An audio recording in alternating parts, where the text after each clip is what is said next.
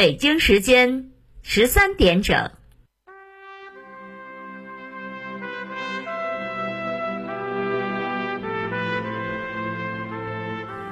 历史与诉说，亲历与真相。欢迎收听广播剧场。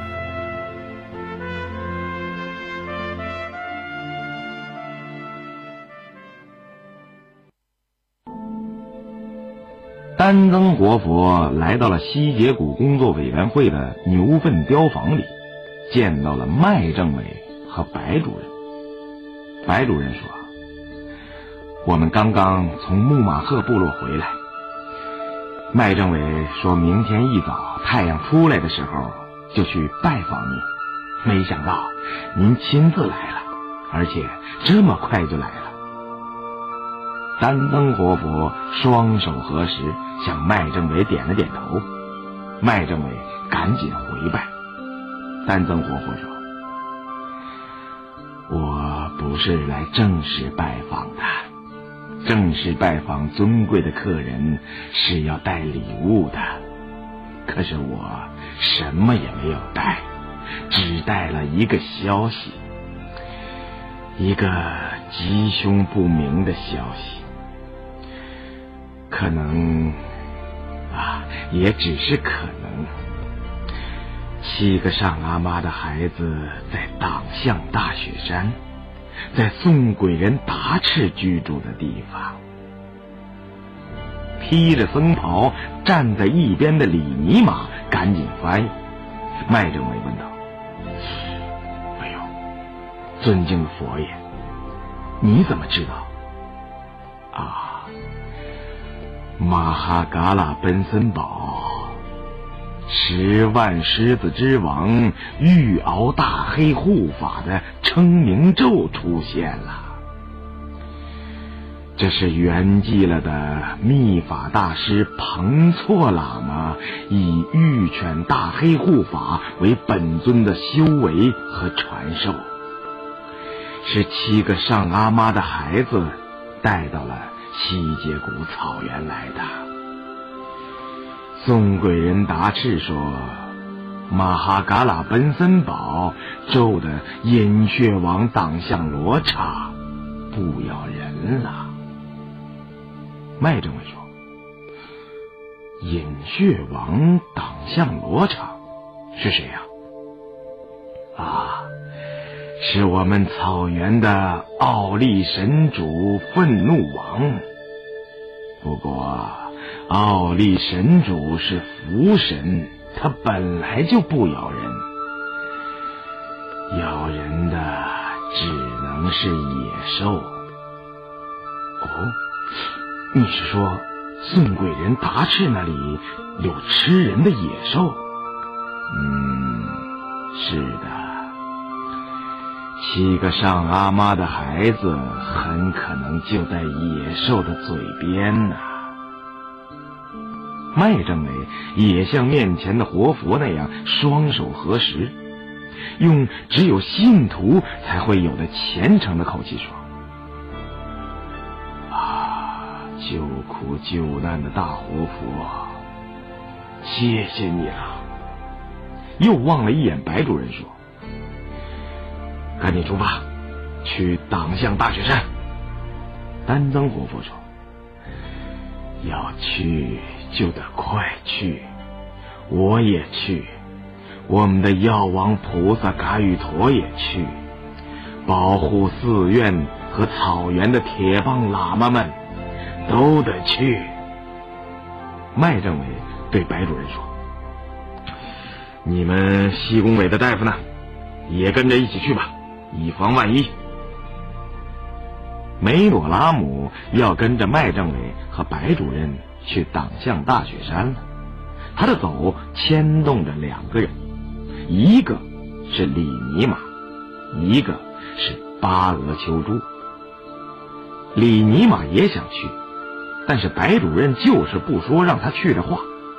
直到临上路时，麦政委看了看身后，说：“哎。”那个会说藏话的同志怎么没有来啊？白主任这才走了过去，板着面孔，小声对他说：“你干的好事，我都不想看见你了。打死藏獒的账还没算，就又开始谈恋爱了。我告诉你，那种事情没结婚是不能干的。”李尼玛顿时红了脸。穿上靴子的巴俄秋珠自以为已经是一个真正的男人了，是仙女梅朵拉姆的保护神，当然要不紧不慢的跟上，不仅自己要跟上，还要让所有的领地狗都跟上，好像他是将军，带领着一群雄赳赳、气昂昂的士兵。他不时的喊着“敖多吉”。在狗群里寻找敖王虎头雪獒的身影，找了几遍都没有找到，就把大黑獒果日叫到了自己身边，对他说：“你吆喝起来，让他们都跟着我，不要落下，一个也不要落下。”巴俄秋珠现在还不知道前面的人要去干什么，只知道一定是一次非常重大的行动。因为连西结古寺的住持丹增活佛和藏医嘎语陀，以及如同藏獒一样威武雄壮的铁棒喇嘛也要去了。做小狗时被巴俄秋珠喂养过的大黑獒果日听话的吆喝起来，但他的吆喝一点也没有昔日遇到这类事情时的亢奋和激动，若断若连似的。好像有点应付差事，领地狗群慢腾腾的跟了上来。他们和大黑獒果日一样，情绪沉浸在失去敖王虎头雪獒的悲伤和仇恨中，久久拔不出来。所不同的是，他们比大黑獒果日更多一些清醒，也更多一些迷茫。敖王虎头雪獒死了，那谁是我们的新敖王呢？难道就是那个来自上阿妈草原的雪山狮子冈日森格？按照铁定的规律，战胜了敖王的就应该是敖王。领地狗们唯一要做的就是毫不犹豫的敬畏他和拥戴他。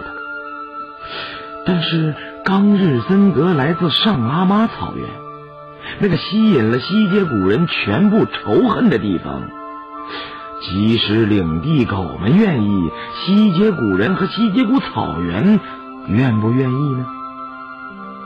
人的意志必须服从，服从人对藏獒来说永远是狂热而情不自禁的生存需求。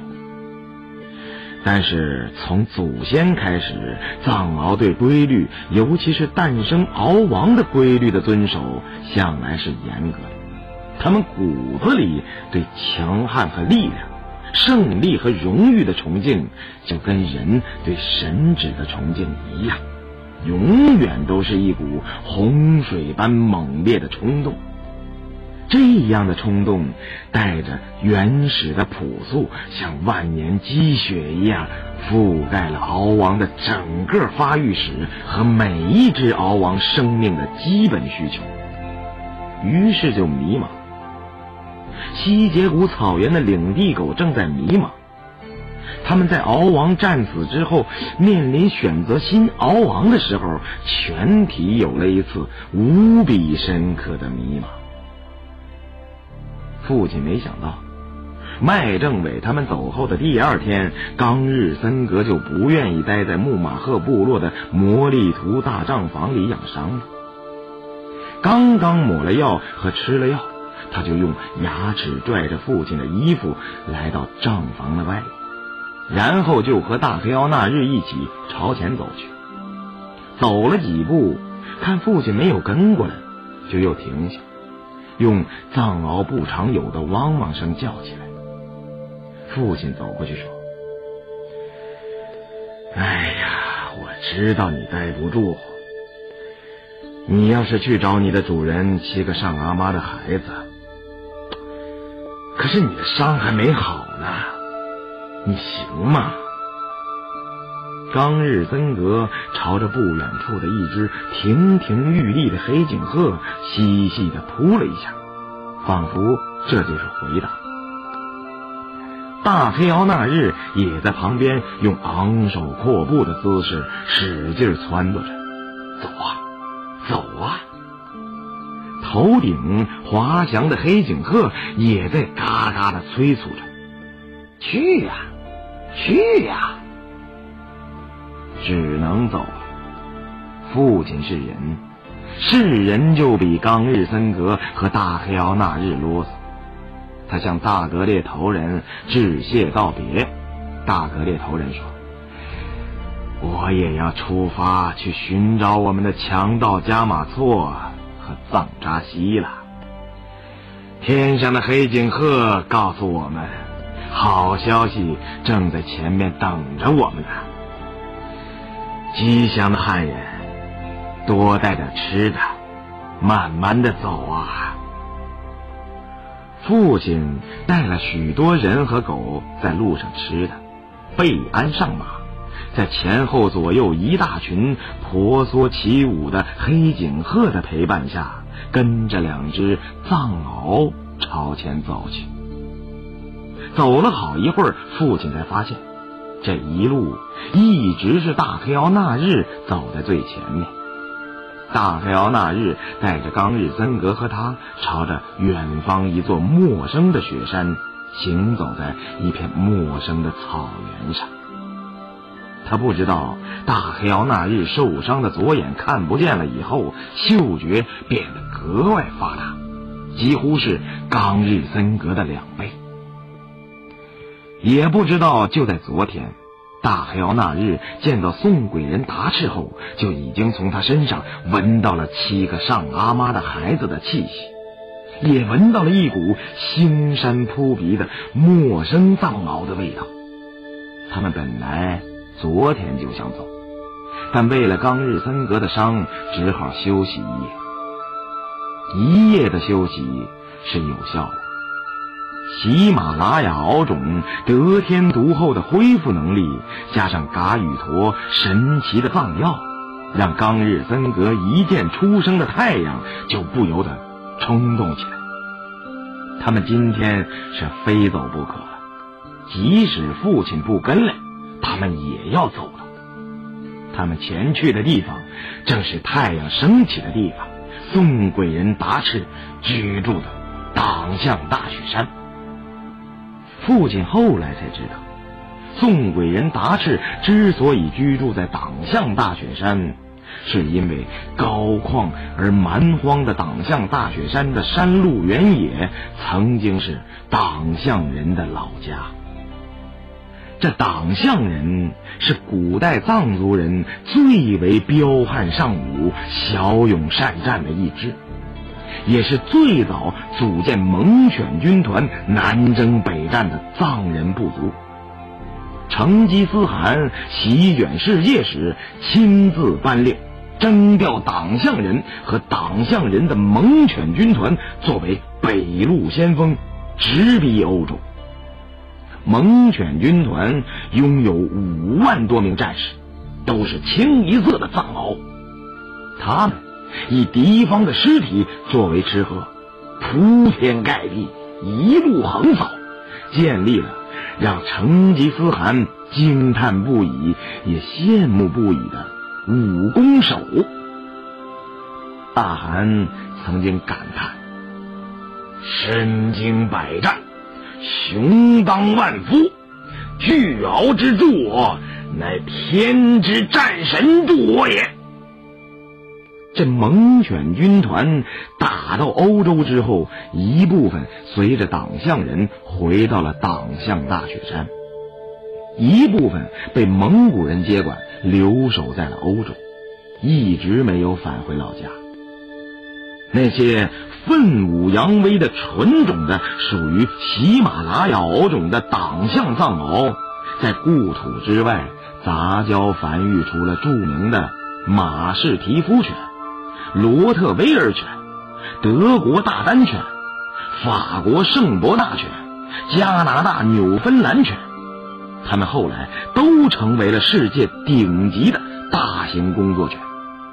也就是说，党项大雪山的山路原野是生长原始藏獒的地方。党项人虽然流走了，但是具有原始野性的党项藏獒却依然存在。宋贵人达赤是知道这一段祖先的历史的，也知道在格萨尔王的传说里，那些摧坚陷阵、不必抚越的战神，很多都是来自党项大雪山的藏獒，更知道党项藏獒是金刚巨力护法神的第一半神，是盛大骷髅鬼族白梵天的变体。是力神之主大自在天和力神之后乌马女神的虎威神，是世界女王班达拉姆和暴风神金刚雀魔的坐骑，而曾经帮助二郎神勇战齐天大圣孙悟空的哮天犬，也是一只孔武有力的党项藏獒，所以。宋鬼人达赤住在了党项大雪山的山路原野，豢养了一只遗传正统的党项藏獒。藏獒的名字就是他天天礼拜的奥利神主愤怒王的名字——饮血王党项罗刹。走了三天，才不走了。不走的时候，父亲看到了党项大雪山，夕阳融化成了流淌的云翳，大雪山正在疯狂的燃烧。残雪斑斑的夏季草甸上，赫然出现了一座石头房子和几顶帐房，帐房前簇拥着许多人。父亲愣了一下。走过去，惊喜的叫起来：“麦政委，你们也来了？什么时候到的？”麦政委说：“我们昨天就到了。你怎么知道我们在这里啊？”“，我我我哪里是来找你们的？我是跟着冈日森格来找他的主人的。你们呐，见到了七个上阿妈的孩子了吗？”麦政委说：“还没有呢。”宋贵人达赤把他们藏起来了。哦，他怎么敢这样？应该强迫他交出来。嗨，还不能强迫，我们得依靠活佛的力量，活佛会说服他的。父亲过去见过了白主任、里尼玛和梅朵拉姆，然后合十了双手，把腰弯成九十度。拜见了丹增活佛和藏医噶语陀。丹增活佛回拜了一下，说：“吉祥的汉人，我们又见面了。”父亲用藏话说：“啊，佛爷亲自来到这里，七个上阿妈的孩子肯定有救了。宋鬼人达赤就是有一万个理由。”也得听从佛爷你的。哦，达赤进到大雪山里去了。但愿他能把七个上阿妈的孩子带到这里来。不过，他是一个喝佛骂祖的人，魔鬼居住在他的心上，听不听我的话还不一定呢。藏伊嘎与陀来到冈日森格跟前，蹲下来看了看他的伤口，埋怨地说：“你走的路太多，旧伤上整出新血来了。我再给你上一次药吧。今天晚上你可千万不要乱走乱动啊！”冈日森格赶紧坐了下来，他的确有些累了。脖子上、肩膀上的伤口也隐隐作痛，听嘎语陀一说，就觉得更累也更痛了。嘎与陀很快给他上了药。他来到了父亲身边，辗转的趴在了地上，有气无力的闭上了眼睛，好像他已经忘了他一路颠簸的目的是为了寻找自己的主人七个上阿妈的孩子，好像面前的一切，包括吠叫而来的领地狗群，都不在他的关注之内。他关注的。只是把自己依托在冰凉的大地上，以最快的速度恢复体力。领地狗们也是昨天和麦政委以及丹增活佛一起来到这里的，一来就被一股弥漫在四周的陌生藏獒的腥膻气味搞得骚动不宁。他们判断不出藏獒为什么会有这种气息。只知道，它跟他们闻惯了的西结古藏獒的味道是不一样的。既然不一样，那就很可能是外来的藏獒。而这个地方，党向大雪山的山路原野，是西结古草原的绝对领地，自然也是绝对不允许异类侵入。他们想找到这只散发着腥膻气味的异地藏獒，但就是找不到。刺鼻的气息附着在每一根草叶、每一块石头上，哪儿都是浓浓的、烈烈的，让他们在腥膻的弥漫里晕头转向，失去了找到源头的能力。因此。他们不得不在广阔的山路原野上到处游荡，游荡着游荡着，就惊奇的发现了冈日森格。领地狗们吠叫着跑来，就像第一次见到冈日森格那样，气势汹汹的，似乎要把他撕个粉碎。但是这一点，他们已经做不到了，不是没有能力。而是没有心力，心力就是仇恨的力量。这种力量正在不由自主的一点点消弭，因为他们突然意识到，敖王虎头雪獒已经死了，而面前这个趴伏在地的金黄色的狮头公獒，就是咬死敖王的那只藏獒，连敖王都咬死了。为什么领地狗群还要对他嚣张呢？威武盖世啊，名冠三军呐，万夫不挡之勇啊，好生英雄了得呀！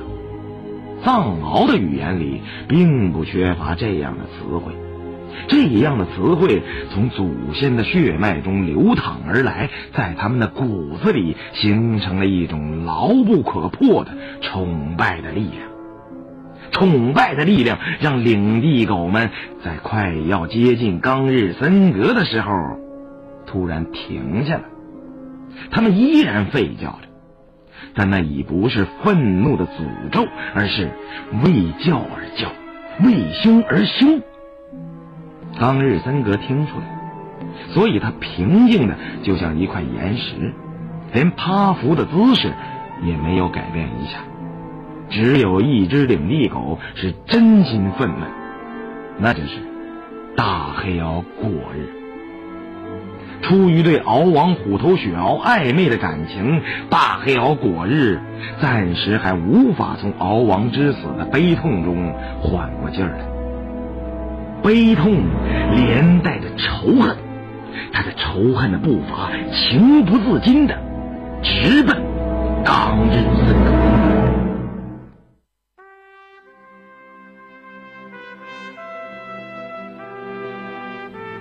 听众朋友，今天的广播剧场就为您播送到这里，欢迎您的收听，请您在明天的同一时间继续收听广播剧场。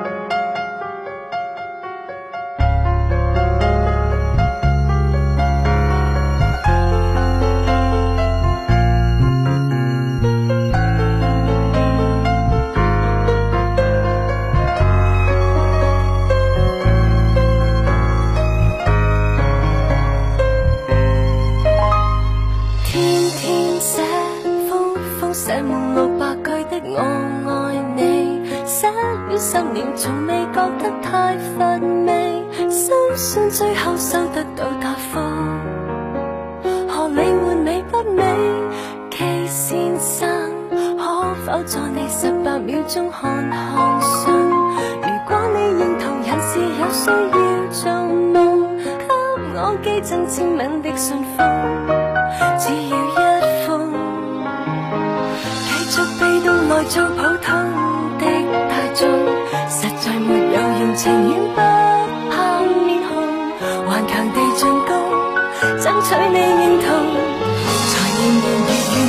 静静慢慢。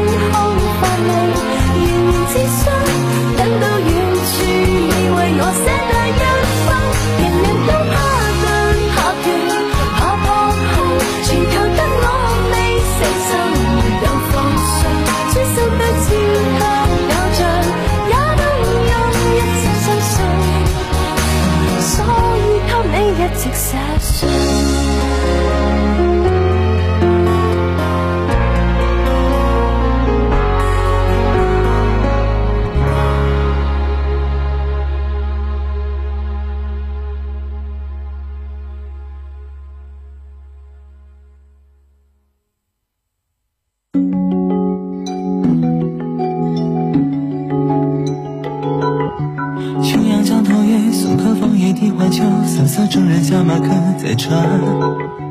曲酒欲舞，管弦醉不成欢惨，江边便是茫茫江浸月。忽闻水上琵琶声，主人忘归客不发。曲声暗问弹着谁？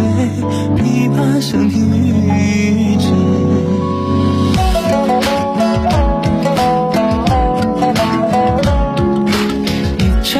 斜阳向煎天就会对窗开眼。千呼万唤始出来犹抱琵琶半遮面转轴拨弦三两声未成曲调先有情。